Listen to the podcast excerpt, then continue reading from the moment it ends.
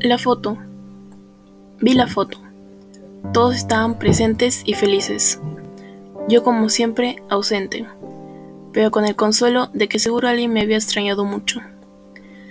Agarré a mamá de la mano y le dije, tranquila, esto acabará pronto, mientras posaba el filudo cuchillo por su cuello.